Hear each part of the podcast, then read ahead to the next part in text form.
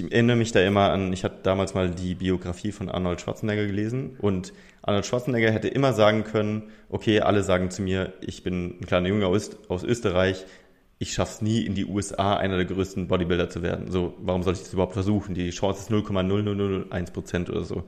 Aber es ist theoretisch möglich und er hat dran geglaubt und hat's gemacht. Genauso später haben alle gesagt, du hast einen Akzent, du wirst niemals Schauspieler in den USA werden, kannst du vergessen. Er hat es einfach gemacht, weil er daran geglaubt hat. Alle haben gesagt, du wirst niemals irgendwie eine Führungsposition, Governor werden in den USA. Du bist ein Einwanderer, ein ursprünglicher, hast einen Akzent und äh, bist Bodybuilder gewesen. Er hat es einfach gemacht, weil er daran geglaubt hat. Also du kannst machen, was du willst. Du musst nur einfach dran glauben und die richtigen ähm, Kontakte und das Wissen dafür besorgen.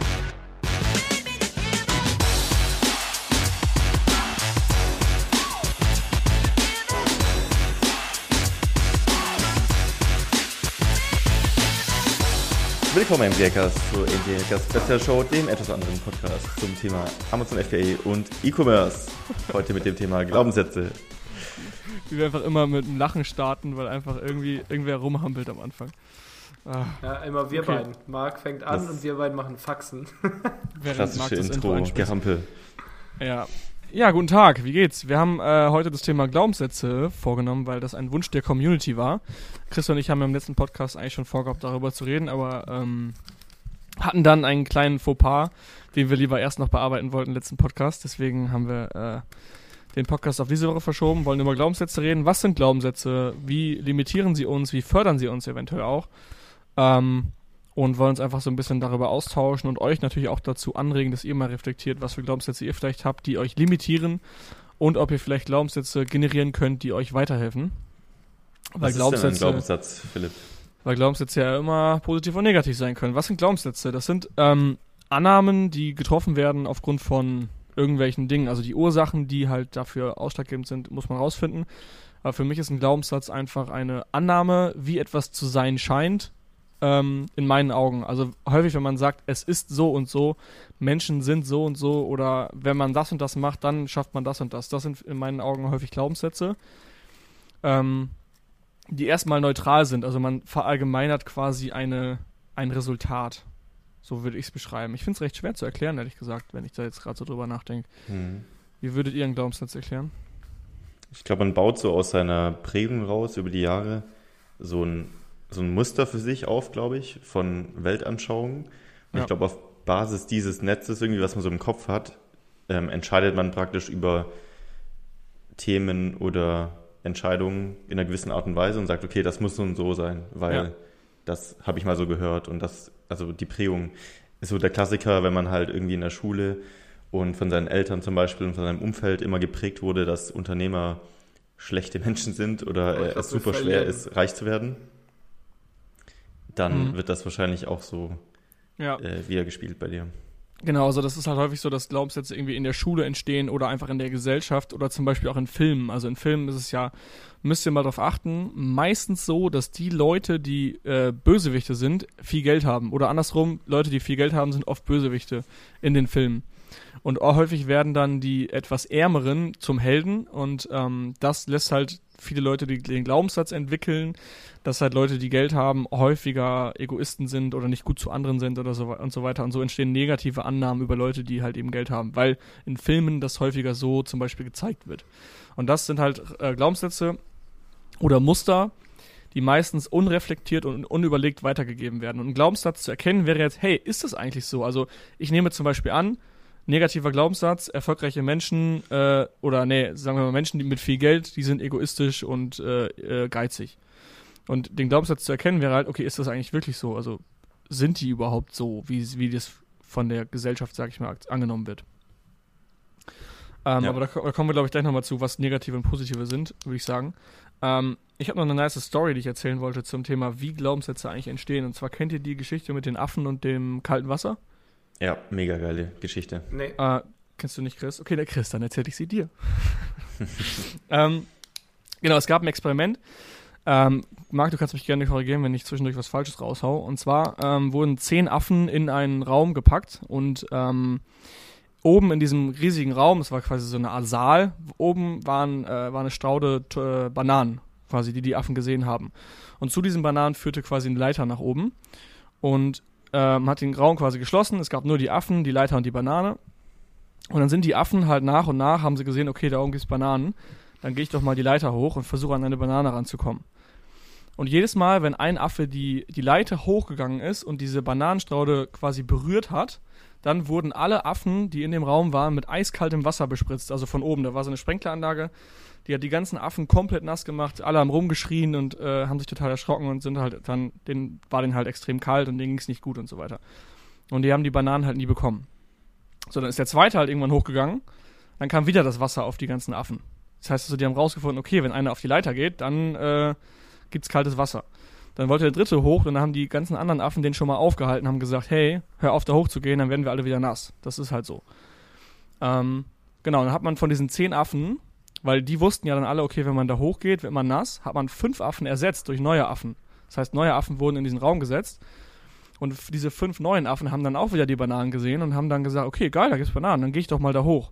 Dann haben einer von den neuen fünf Affen wollte gleich dann nach oben gehen, dann sind die alten fünf Affen auf den zu, haben den runtergezogen und haben den verprügelt, damit er gar nicht erst da oben hinkommt. Also direkt runtergezogen, verprügelt und verdroschen und gesagt, du gehst da nicht hoch. Ähm, dann wollte der nächste von den fünf neuen Affen da hochgehen, wurde wieder verprügelt. Also man hat sich immer gegenseitig verprügelt, sobald quasi einer da hoch wollte. Dann wurden aber, gab es ja fünf neue Affen, fünf alte Affen. Also fünf von denen wussten, warum man da nicht hochgehen darf, fünf wussten es nicht. Dann hat man die alten Affen, die, die ganz am Anfang dabei waren, die nass wurden, hat man ersetzt durch fünf neue. Und dann wieder diese fünf neuen wollte wieder einer da hochgehen und der wurde, die wurden dann von den anderen wiederum verprügelt. Das heißt, immer wenn jemand da hochgehen wollte, hat man die wieder runtergezogen und verprügelt. Mittlerweile war es aber schon so, dass wenn man dann die Affen gefragt hat, warum verprügelt ihr euch eigentlich, während ihr da hochgeht, hatte keiner wirklich eine Ahnung, warum das ist, sondern die haben einfach gesagt, ja, das haben wir halt Hat immer man schon die so Affen gemacht. gefragt? Ja. Man hat die Affen tatsächlich. Man hat die Affen gefragt, warum sie da, äh, warum sie, warum sie sich verprügeln, wenn die da hochgehen. Und die haben halt gesagt, keine Ahnung, haben wir schon immer so gemacht. Und keiner von den Affen, der in den Raum war, hat letztendlich hinterfragt oder äh, irgendwie mal ja, äh, kritisiert, warum man da nicht hochgehen sollte, warum wir uns denn da verprügeln. Und so haben die alle den Glaubenssatz äh, entwickelt, ja, wenn wir da hochgehen, äh, dann werden wir verprügelt. Aber keiner wirklich wusste, warum und was da eigentlich hintersteckt. Und alle haben es einfach so unreflektiert und unhinterfragt übernommen in ihr Leben. Ja, Das ist die Story dahinter. Das perfekte Bild unserer Gesellschaft. Du siehst bei allen anderen, das wird so gemacht und die Lehrer sagen dir, ist halt so.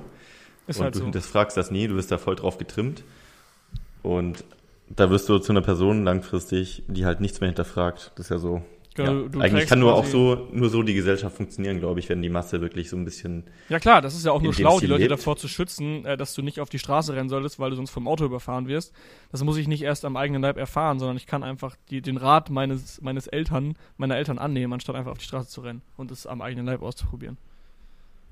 Also im Endeffekt sind Glaubenssätze halt auch welche oder Vereinfachungen unseres Kopf, die uns im Alltag das Leben erleichtern. Das ist eine Ja. gute Beschreibung. Sehr gut. Danke für dieses Lob. Chris. Philipp. Warum glaubt ihr, ist es so wichtig, Glaubenssätze ständig zu hinterfragen und aufzulösen? Also man könnte ja Ähm. auch einfach vor sich hinleben mit den Glaubenssätzen.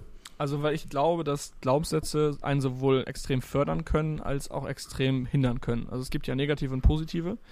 Der negative wäre jetzt zu sagen, erfolgreiche Menschen arbeiten den ganzen Tag und hasseln nur und können nichts anderes machen. Äh, oder Geld stinkt oder Geld verdirbt den Charakter. Das sind alles negative Glaubenssätze. Auf der anderen Seite wiederum gibt es ja auch positive. Ich kann mich ja auch positiv trennen, indem ich sage, hey, ich kann alles erreichen, was ich will. Für mich ist es, es gibt kein Limit. Ich kann irgendwie, wenn ich Bock habe, alles machen. Oder das und das kann ich extrem gut. Es ist einfach so. Ich verallgemeinere quasi meine Eigenschaften. Oder Geld verdienen ist einfach. Wenn ich mir das immer wieder sage und ich glaube das wirklich, dann ist das ein unterstützender Glaubenssatz. Also ich glaube, es gibt positive und negative. Und wenn man negative Glaubenssätze hat, also man hat zum Beispiel irgendeine Limitierung im Leben, wo man die ganze Zeit sagt, hey, das ist Kacke, das geht so nicht, dann ist es voll wichtig, das mal zu hinterfragen und aus dieser Bubble auszubrechen und zu sagen, okay, ist das wirklich so? Was kann ich tun, dass es halt eben nicht so ist? Und so komme ich halt dazu, Dinge zu verändern. Ich glaube, deine Frage war, warum es gut ist, die zu hinterfragen oder zu ändern, Mhm. ne? Ich glaube, in den meisten Fällen ist es so, es wurde ja schon so oft von Experimenten bewiesen, an das, was du glaubst zu einem bestimmten Thema, ist die Wahrscheinlichkeit sehr groß, dass es genauso eintrifft. Also Beispiel Sport. wenn du glaubst, du kannst diese 100 Meter in dieser Zeit rennen, dann schaffst du es eher, als wenn du es, also wenn du nicht dran glaubst, wirst du es zu 99 Prozent nicht schaffen. Ja. Das ist äh, eigentlich immer so. Dementsprechend ist es super wichtig, diese Glaubenssätze zu prüfen und zu schauen, limitiere ich mich gerade selbst. Ja. Genau, das ist halt, ich glaube, Glaubenssätze zu hinterfragen fängt schon an, wenn man Unternehmer werden möchte, ist es schon ganz am Anfang. Ich kann mich noch gut daran erinnern, in meiner Ausbildung, ähm, ich habe eine Ausbildung zum Industriekaufmann gemacht und am Ende der Ausbildung war ich schon selbstständig, habe es aber niemandem erzählt. Also die Lehrer wussten das nicht äh, und meine Leute aus der Klasse auch nicht. Und die Lehrer haben am Ende der Ausbildung einfach nur gefragt, ähm, hey, was macht ihr jetzt nach der Ausbildung? Bleibt ihr in eurem Job oder geht ihr studieren? Das war quasi eine geschlossene Frage. Bleibt ihr im Job oder geht ihr studieren? Und das war schon so ein krasses, krasse Annahme dafür, dass es für, für die meisten in der Klasse, das hat keiner hinterfragt. Entweder, die haben immer gesagt, entweder Job oder, oder Studium. Und keiner hat wirklich hinterfragt, ähm, dass es gar nicht alle Möglichkeiten sind, sondern dass man auch voll andere Sachen machen kann. Und für mich war der Glaubenssatz, der damit zu tun hat, früher halt immer, ja, Unternehmer oder Selbstständige sind die anderen. Das sind irgendwie nicht wir oder ich vor allem auch. Das war in der Familie immer so das bin nicht ich, äh, das sind irgendwie andere Menschen und das, das ist halt so ein Glaubenssatz, den muss man halt hinterfragen, dass eigentlich jeder das machen kann und dass es eigentlich voll easy ist. Ähm, genauso wie einfach ein Beruf, also einfach wie ein Beruf. Man wählt den Beruf Unternehmer, das kann man machen, genauso wie jeder andere auch. Und das ist, glaube ich, mhm. ein Glaubenssatz, der einen supportet und der limitiert einen wiederum, wenn man ihn nicht hinterfragt. Ein Beispiel, was, glaube ich, in der Gesellschaft mega krass verankert ist, was, glaube ich, jeder kennt, der unternehmerisch tätig sein möchte, ist dieses, wenn du selbstständig bist, bist du selbst und ständig. Ich glaube, das jo, hat jeder schon mal gehört oh. irgendwie. Ja. Und das ist so in dir eingeprügelt worden, irgendwie dieser Satz, wenn du dich äh, da mal reinbegeben mhm. hast in dieses Gebiet, mhm. dass du immer gedacht hast, okay, als Unternehmer muss ich zwölf Stunden am Tag hasseln. Es ja. gibt keine Alternative. Ich bin zwar ja. selbstbestimmt, aber ich muss richtig krank hasseln und zwar das ganze Wochenende und immer. Und das hatte ich mega lange ähm, am Anfang so mitbegleitet, bis Sag ich mal wirklich verstanden habe, was Unternehmertum bedeutet. Also wirklich dieses, ähm, also vor allem auch, ähm, ja, mit, mit tatsächlich durch euch sogar auch. Ähm, ihr habt mich da auch gut unterstützt, muss ich sagen, zum Thema Prozesse und Systeme und so weiter und so ein bisschen von oben mehr zu machen. Und ich glaube, das ist äh, so, ein, so ein Glaubenssatz, den extrem viele haben am Anfang. Ja, dass man die ganze Zeit arbeiten muss. Und das war für mich auch einer. Ja, wenn du Leute fragst, warum willst du nicht Unternehmer oder selbstständig werden? Ja, weil ich nicht den ganzen Tag arbeiten will. Das ist ein limitierender ja. Glaubenssatz. Ich glaube, wenn ich Unternehmer bin, muss ich den ganzen Tag arbeiten. Und das ist genauso, wenn, ja.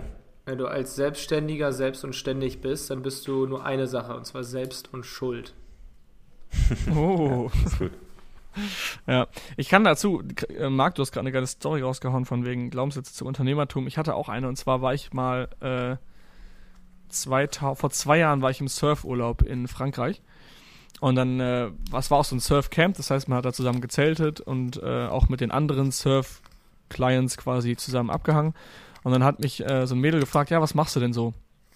Und ich so, ja, ich bin äh, Unternehmer oder selbstständig, weiß nicht, ich glaube, ich habe selbstständig gesagt, ne? Und weil wir, sie hat erst erzählt, was sie macht und das war witzig, sie war, glaube ich, Beamtin beim, bei der Stadt quasi, also wirklich komplett safer Job. Ich glaube, es war sogar das Finanzamt. und ähm, sie komplett safe und so weiter. Und dann habe ich erzählt, ja, ich bin Unternehmer bzw. selbstständig. Und sie, der erste Satz, den sie gesagt hat, war kein Scheiß. Oh, dann bist du ja auch mit einem halben Bein in der Insolvenz, oder? Und ich dachte mir nur so, what? So, wie das denn so? Und dann, und das war bei ihr so, so tief drin, dass sie gar nicht anders darüber nachgedacht hat. Und jetzt kommt die Story dazu. Ich habe dann gefragt, so, hey, warum, warum so, was ist da los? Und bei ihr war das so, dass ihr Vater selbstständig war und ähm, sie hat total die schlechten Erfahrungen damit gemacht. Der Vater war wirklich den ganzen Tag unterwegs, er war den ganzen Tag arbeiten, sieben Tage lang die Woche, sie hat ihren Vater nicht gesehen und ganz am Ende hat sich dann herausgestellt, dass die Firma nicht profitabel war und die ist den Bach runtergegangen.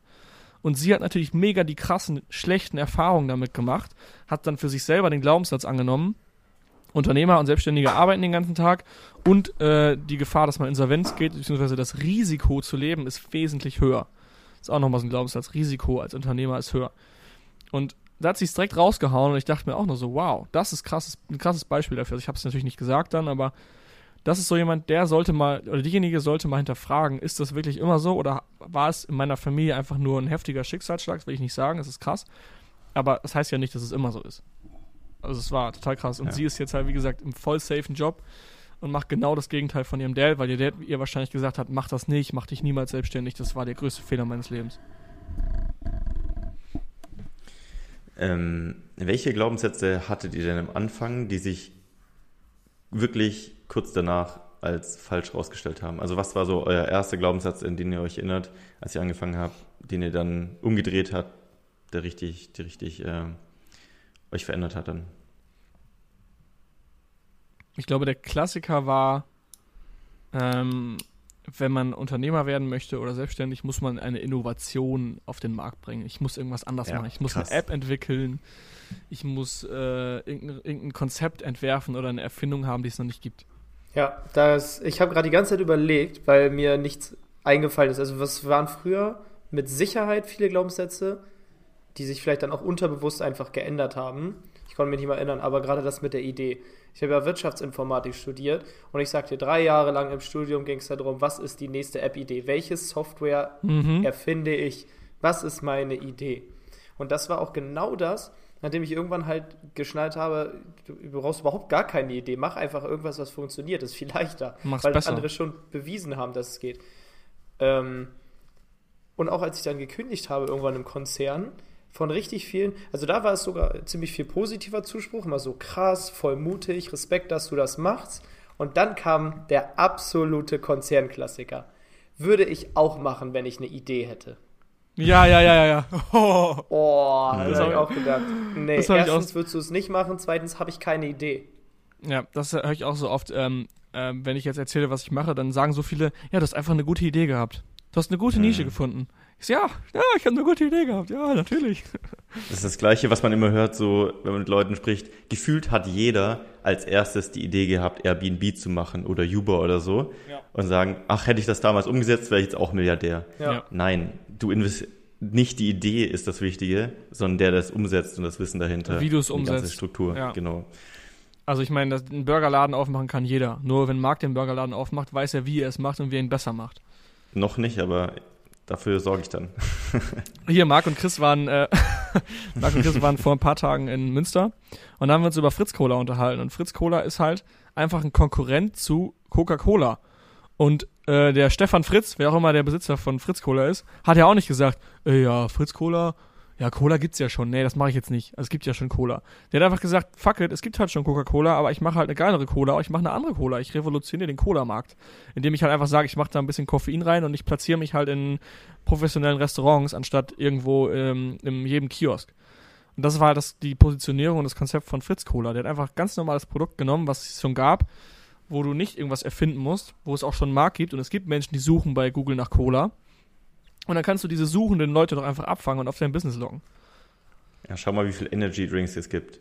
Ja. Der einzige Unterschied, der wirklich wahrnehmbare Unterschied von Energy, Energy Drinks ist die Verpackung. Die einen sind eher auf die billigen äh, Discounter fokussiert, Mhm. positioniert, die anderen sind halt Luxus, die anderen sind Party. Ja, und dann wieder, einen genau, die vermitteln damit wieder Gym. etwas. Oh, jetzt war Marc weg. Genau, Du warst gerade kurz weg, Vielleicht. okay. okay. Ja, die Ähm, Tonspur müsste passen. Ja, okay. Ähm, das war das Ding, weil im Endeffekt ist, bist du ja, jeder, jeder hat Red Bull, nur jeder hat den, oder jeder hat Energy Drink, aber jeder packt ihn quasi an, in eine andere Dose. Und jede Dose vermittelt etwas anderes. Red Bull ist so dieses ähm, junge Sportler-Dasein. Äh, Rockstar ist, ich weiß nicht, was Rockstar, was Monster, Monster ist, glaube ich, Racing auch so ein bisschen. Äh, keine Ahnung. Also Extremsport, glaube ich, ja. Ex ja, Mhm. also die haben alle ihre andere Positionierung irgendwie und jeder will damit was verkörpern mit seiner Dose. Ja. Mit seinem Döschen. ähm, ich habe noch, eine, noch, eine, noch einen Glaubenssatz, den ich auch hatte, äh, den auch ganz viele haben. Und zwar, Unternehmer zu sein ist gefährlicher als oder risikoreicher als Angestellter zu sein. Mhm. Was sagt ihr dazu? Ja, ist der Klassiker. Ist halt auch durch die Gesellschaft geprägt so. Oder vielleicht auch durch die Eltern oft so, nee, ähm, behalt lieber deinen sicheren Job, nimm den Job an, der ist sicher und so weiter. Wobei, also wenn man wirklich drüber nachdenkt und ich denke, das ist auch das, wo du drauf raus möchtest, wenn du Unternehmer bist, hast du dein Schicksal immer selbst in der Hand. Das Wichtigste ist einfach dein Wissen und dein Netzwerk. Das kannst du nicht verlieren. Ja. Und deinen Job kannst du ganz leicht verlieren. Dein, dein Chef kann dich kündigen, jeden Tag. Nicht wie in den USA von heute auf morgen, aber wahrscheinlich innerhalb von ein paar Monaten wenigstens. Und deswegen verstehe ich nie, warum man sagt, es ist sicherer, einen Job an, also ein Angestellten-Dasein zu führen, als Unternehmer zu sein. Ja. Was schon stimmt, ist, dass man am Anfang natürlich erstmal das Risiko hat ähm, des, des Startens, bis man Geld verdient. Aber auch hier kann man diese Sicherheit einfach suchen, indem man sagt, okay, ich bleibe so lange angestellt und mache das nebenher, bis es eben läuft. Dann hast Ja. du auch kein Risiko. Ja. Und das Risiko ist ja auch nicht irgendwie dann äh, in den Knast zu gehen, sondern im Worst Case äh, schaffst du es halt nicht und fängst dann da wieder an, wo du aufgehört hast im Job. Also Ja, wo wie ist denn tief da kannst du fallen? Ja. Genau dahin, wo du gerade bist.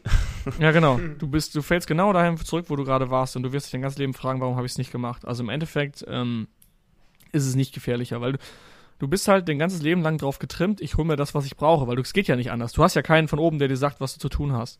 Das heißt also im Endeffekt kannst du auch von jemandem gefeuert werden und, und wenn dein Business nicht läuft, bist du wieder in diesem Modus, okay, was brauche ich jetzt für Informationen, um weiterzumachen? Was brauche ich jetzt für Kontakte? Was brauche ich in meinem Leben, um weiterzumachen? Und als Angestellter kannst du halt irgendwie gekündigt werden, hast in drei Monaten keinen Job mehr und dann bist du von anderen abhängig. Du bist also abhängig von etwas. Und als Unternehmer eben nicht.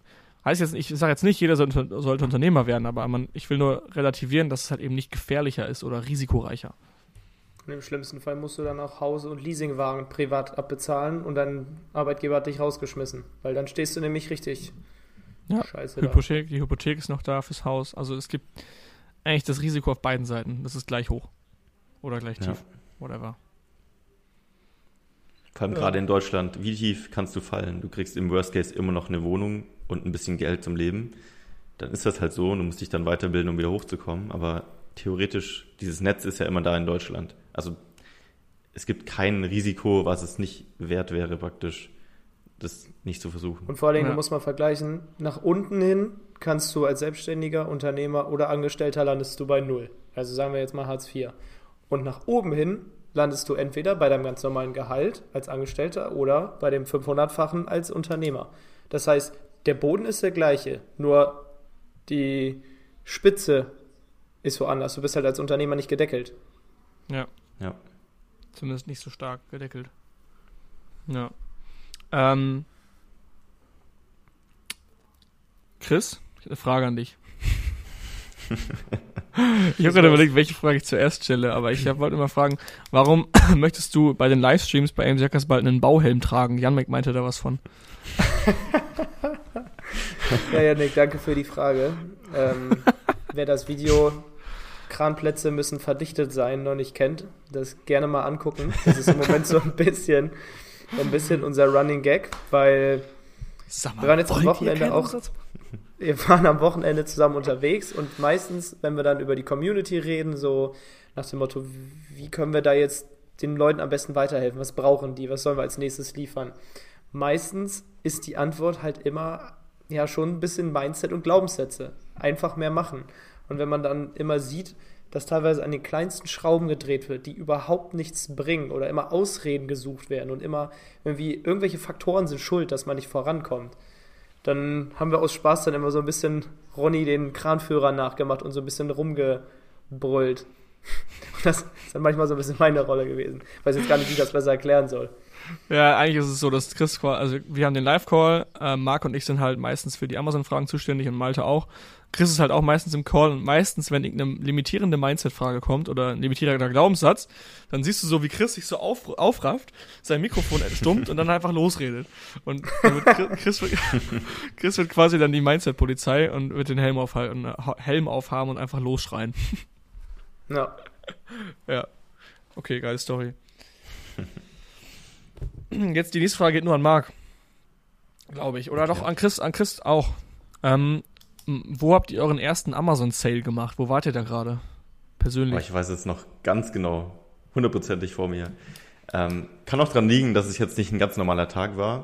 Ähm, ich war auf dem Bits and Pretzels Founder Festival. Kennt ihr das? Nee. Das ist in München. Das ist ein Founder Festival, ähm, wo es den ganzen Tag Weißwurst gibt und Bier und Brezeln. Was sonst? Alter? Und, und währenddessen äh, krasse Vorträge von krassen Leuten. Also als ich da war, war, glaube ähm, ähm, Richard Branson da.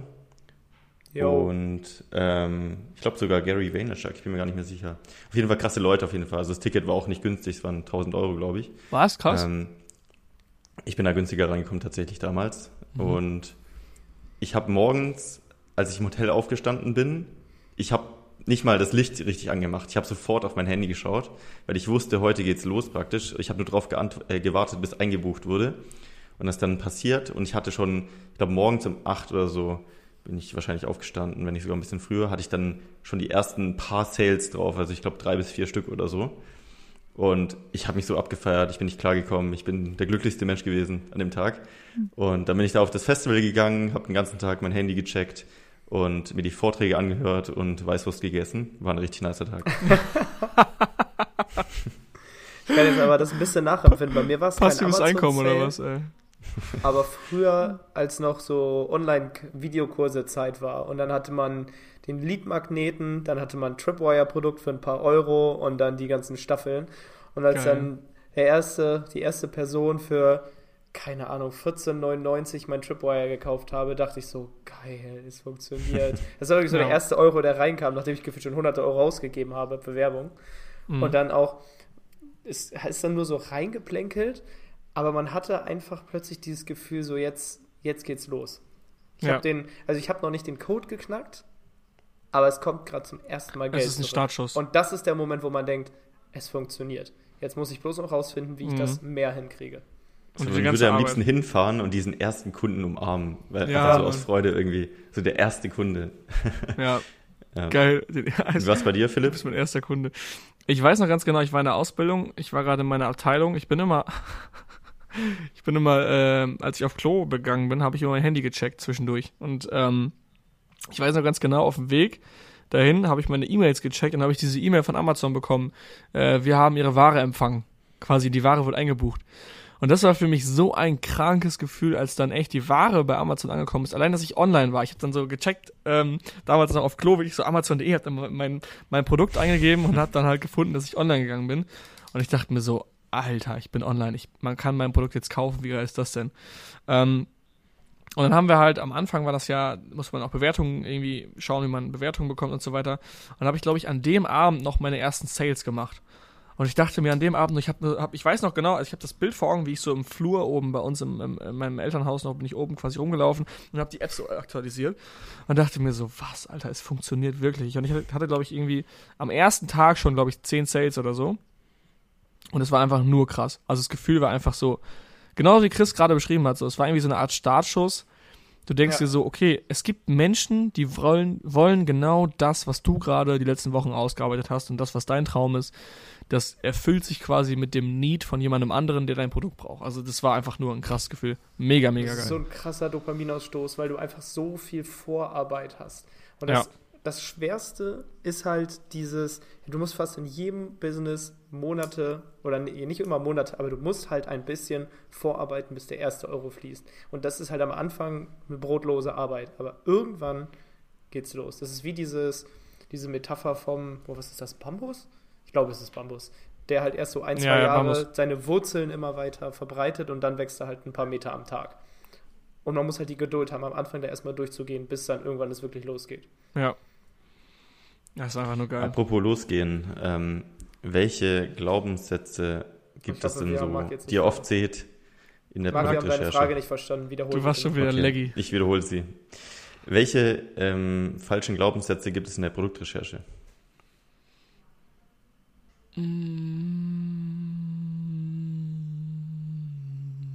Also den, den ich am meisten immer sehe, vielleicht um anzufangen. ähm, ist genau das, was ihr vorher gesagt habt. Ähm, das Thema, ich muss irgendwas Innovatives entweder ähm, ja. finden. Und innovativ heißt bei Amazon oft, ich muss so ein Goldnugget finden. Das heißt, irgendwas, was sich geisteskrank verkauft, ja. null Bewertungen hat, ein Bild drin hat und total abgeht. So diese Sachen, die gibt's kaum mehr. Also das kannst du vielleicht noch finden, wenn du Glück hast, aber in der Regel ist es so, dass fast jede Nische mittlerweile irgendwie besetzt ist und mhm. deswegen ist es genauso wie bei den Energy Drinks. Du musst es halt anders machen oder einfach besser machen als die anderen. Besser machen, ja. Und dich anders positionieren. Das war auch, das hatten wir im Live-Call. Diesen, hier, diesen Montag war doch der, war doch die Frage von einem äh, Mitglied ja. im Live-Call. Der hatte die Idee, er hatte irgendeinen Kontakt zu einem mega innovativen Produkt. Das gab so noch nicht auf Amazon. Und ja, das ist sicherlich vielleicht cool, weil das halt sau innovativ ist und er damit Probleme löst aber da ist ja bei uns einfach an der falschen Stelle, weil das ist halt nichts, was mit dem klassischen Modell zu tun hat, ich suche mir Produkte, die schon gut laufen und ver vermarkte diese, sondern wenn ich was Innovatives machen will, dann brauche ich halt eben einen Markt, den ich generiere. Also ich muss erstmal Kunden generieren, weil die Kunden, die Kunden wissen noch gar nicht, dass es mein Produkt gibt. Und das Ding ist halt bei Amazon oder in der Produktrecherche, man muss einfach datenbasiert handeln. Das heißt, ich schaue mir die Daten an und wenn die Daten das und das sagen, dann ist das so. Und ich, ich gehe auch nicht hin und sage, ja, aber der Trend aktuell ist so, dass die Langhaarhunde momentan ein bisschen beliebter sind als die Kurzhaarhunde, deswegen glaube ich, dass sich eine Fellbürste besser verkauft. Das ist Schwachsinn. Wenn die Zahlen das nicht sagen, dann ist das nicht so. Und ähm, ja. deswegen einfach das Wichtigste, schaut nicht das, was ihr glaubt, schaut nicht ähm, was, was irgendwie der aktuelle Trend ist, ob jetzt hier Made in Germany beliebter ist als Made in China oder whatever, sondern schaut auf die Zahlen. Und wenn die Zahlen sagen, dass das Made in China Produkt sich besser verkauft als das Made in Germany, dann ist das auch so. Das ist Fakt. Woran das jetzt liegt, ist eine andere Frage. Vielleicht ist, es, ist das Made in China Produkt einfach irgendwie besser positioniert, besseres Ranking, was auch immer. Aber es heißt jetzt nicht, ähm, also man muss nicht direkt davon ausgehen, okay, Made in Germany ist auch wieder ein Glaubenssatz, oh, Made in Germany ist immer das Krassere, sondern ich gehe nach Zahlen, Daten und Fakten und entscheide dann, was ich mache. Es ist auch so ein deutscher Glaubenssatz, dass Produkte aus China immer schlecht sind. Immer. Ja. Ja, kann ich auch aushebeln. Ich habe nämlich die, die, Erfahrung gemacht, ich habe ein Produkt mal in beiden Ländern fertigen lassen, exakt das gleiche Produkt. Und die Bewertungen aus dem deutschen Produkt waren wesentlich schlechter als die vom chinesischen. Also mein China-Supplier hat wesentlich geilere Quali geliefert. Ich glaube, das kommt auch daher, dass die meisten gar nicht wissen, dass so gut wie alles, was sie irgendwie in der Hand haben, aus, aus China kommt.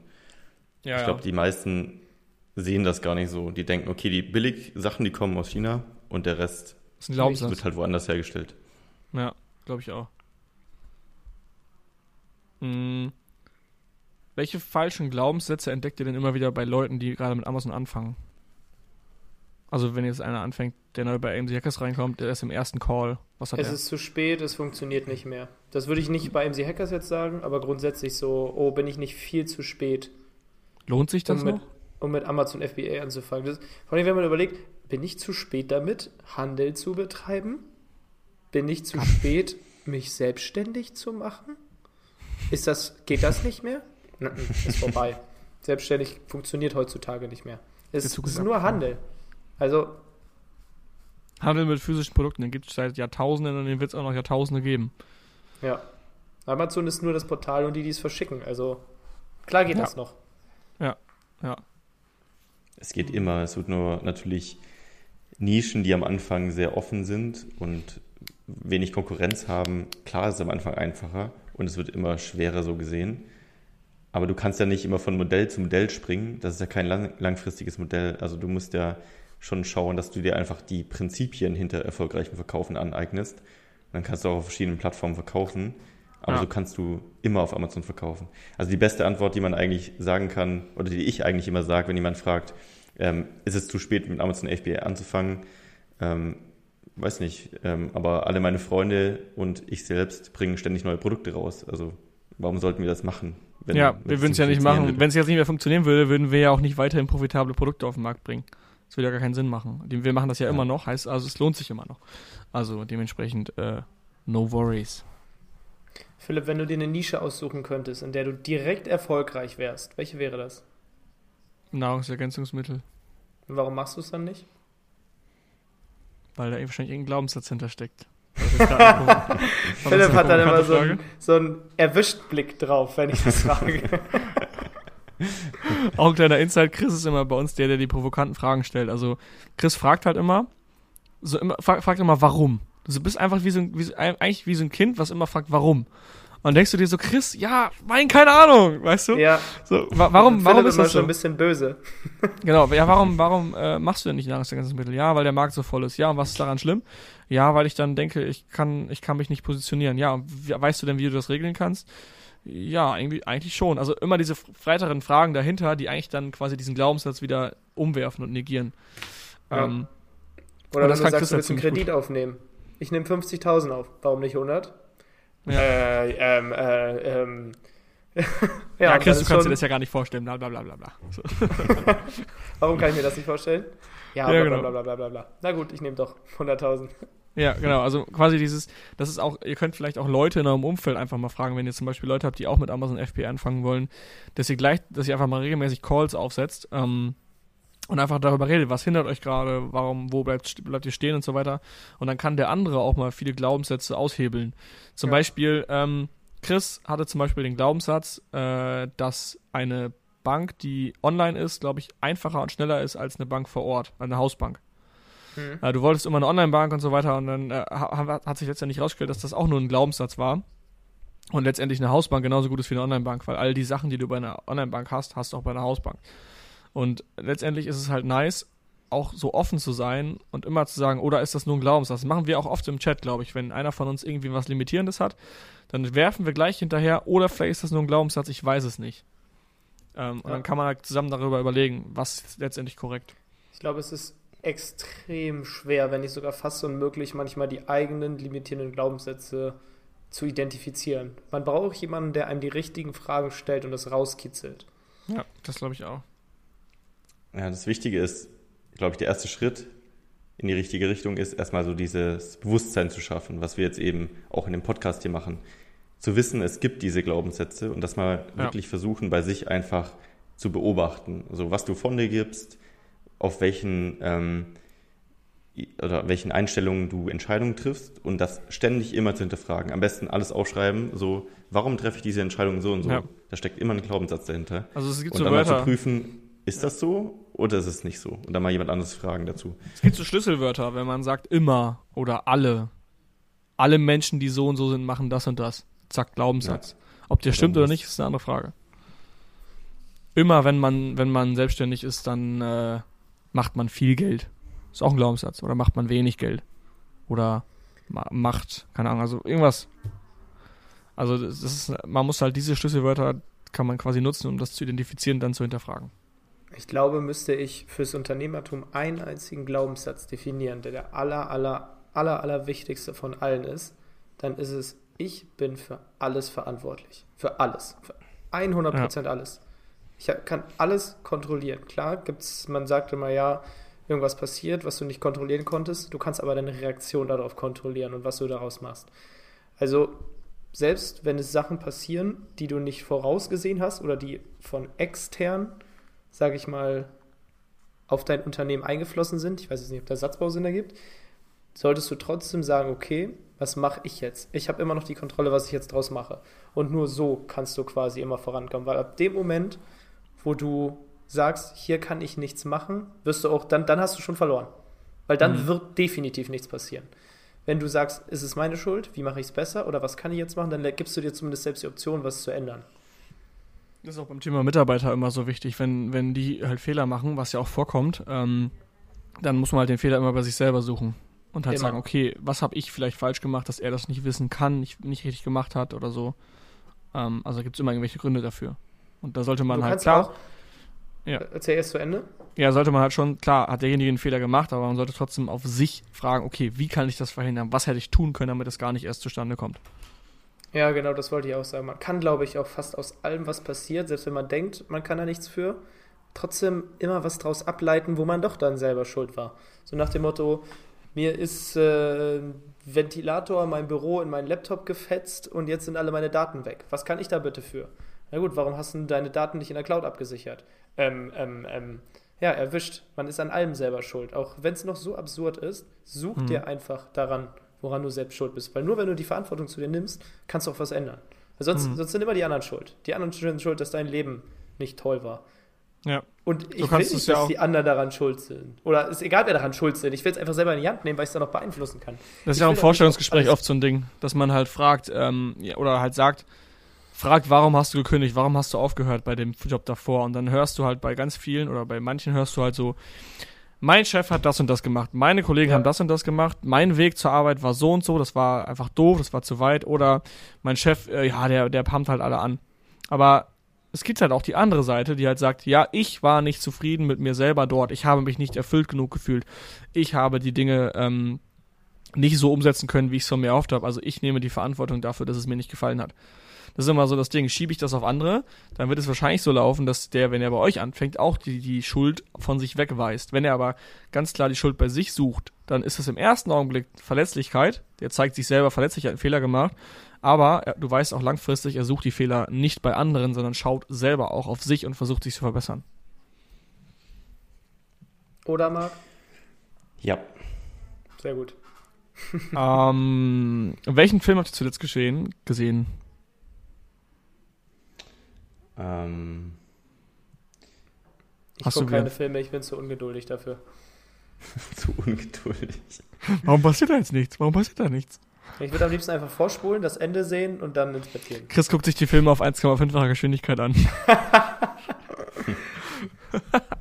Schaue ich recht viele Dokus. Ich weiß nicht, was die letzte war. Big Short haben wir doch geguckt, oder nicht? ja, Big Short. Ja, Ja, genau. okay, doch, das war Ja. ein Film. Ja, wir haben am Wochenende Big Short geguckt zusammen. Wie fandet ihr den? Interessant. Ähm, also wir hatten ja auch kurz drüber gesprochen, als wir es geschaut haben. Es ging ja in dem Film darum, um den, den Börsencrash oder Immobiliencrash 2007, 2008.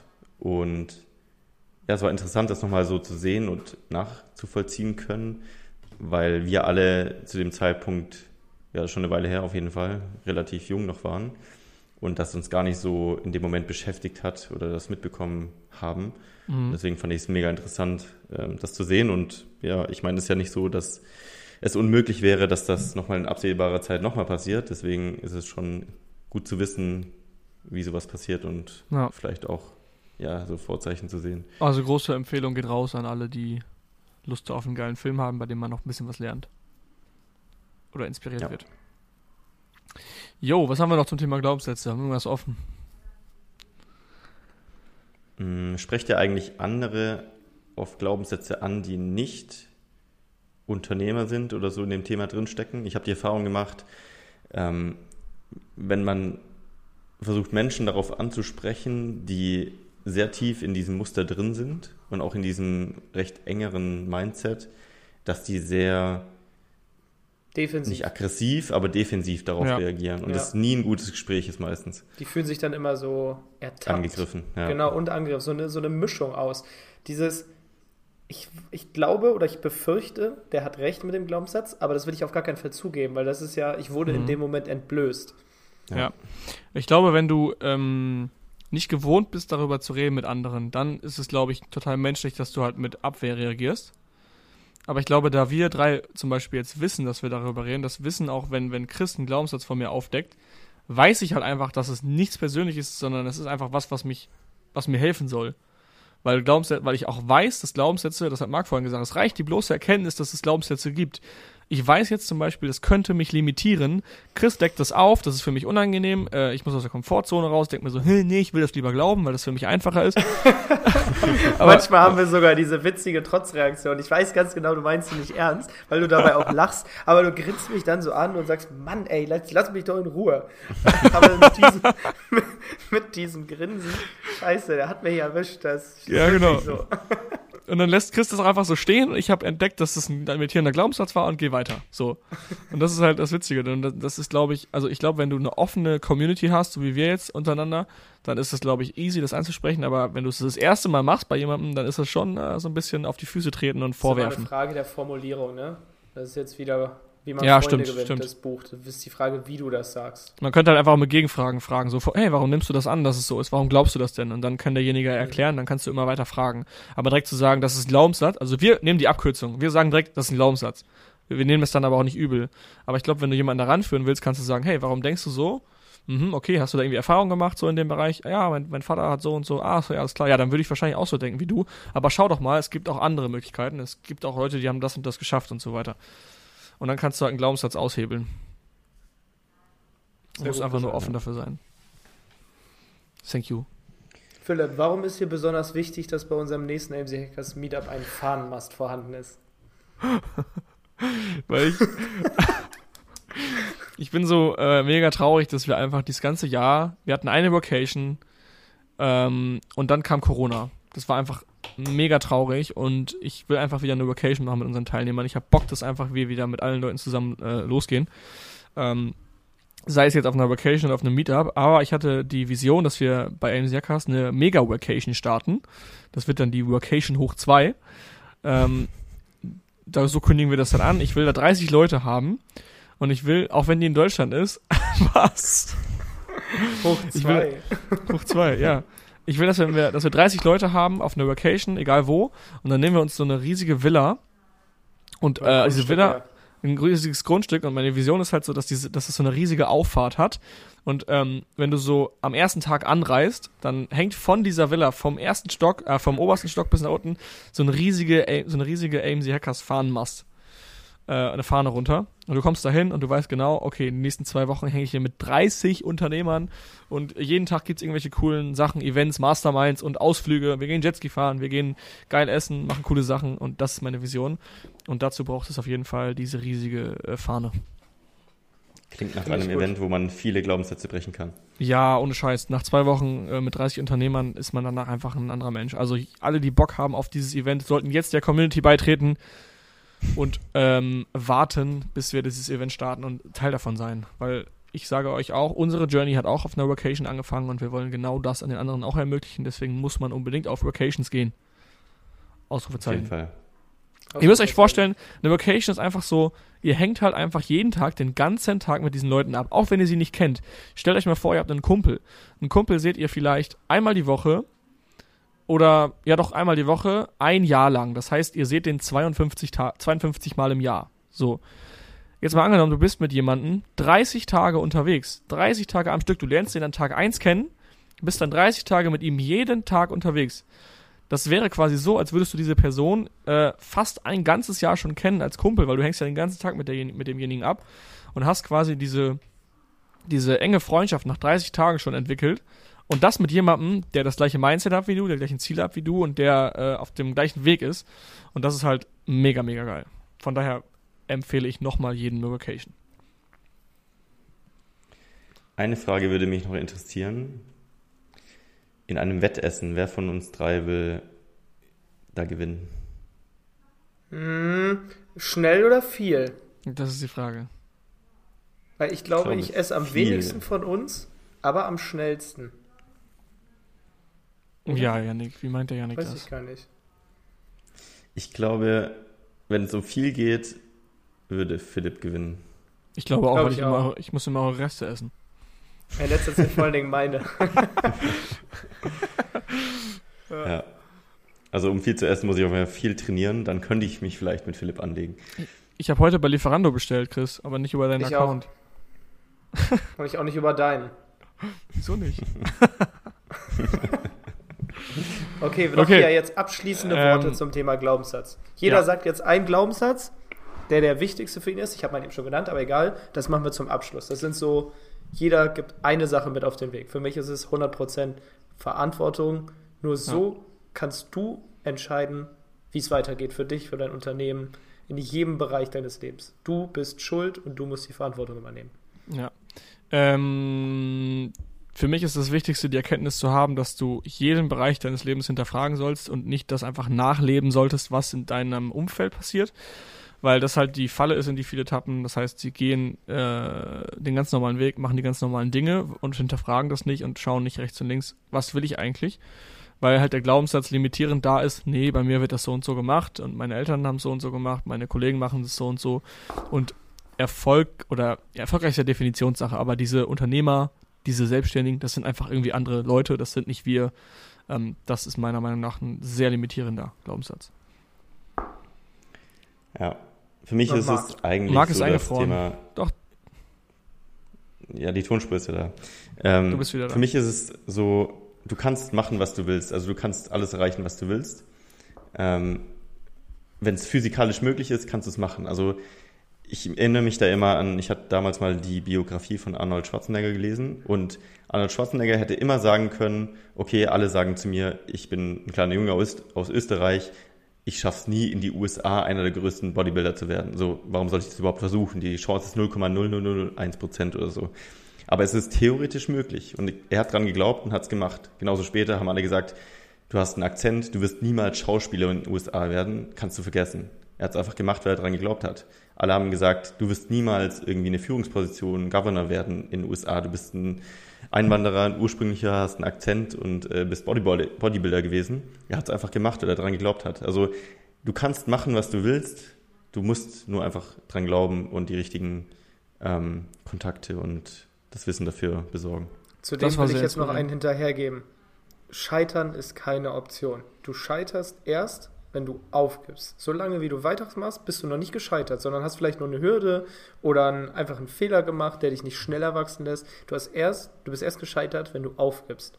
Und wenn du das als fundamentalen Glaubenssatz hast, dann kannst du gar nicht nicht erfolgreich werden. Wenn ich jetzt überlege, bei mir sind bestimmt die ersten drei, fünf Projekte waren einfach scheiße. Waren, haben einfach nicht funktioniert, aber es war halt okay.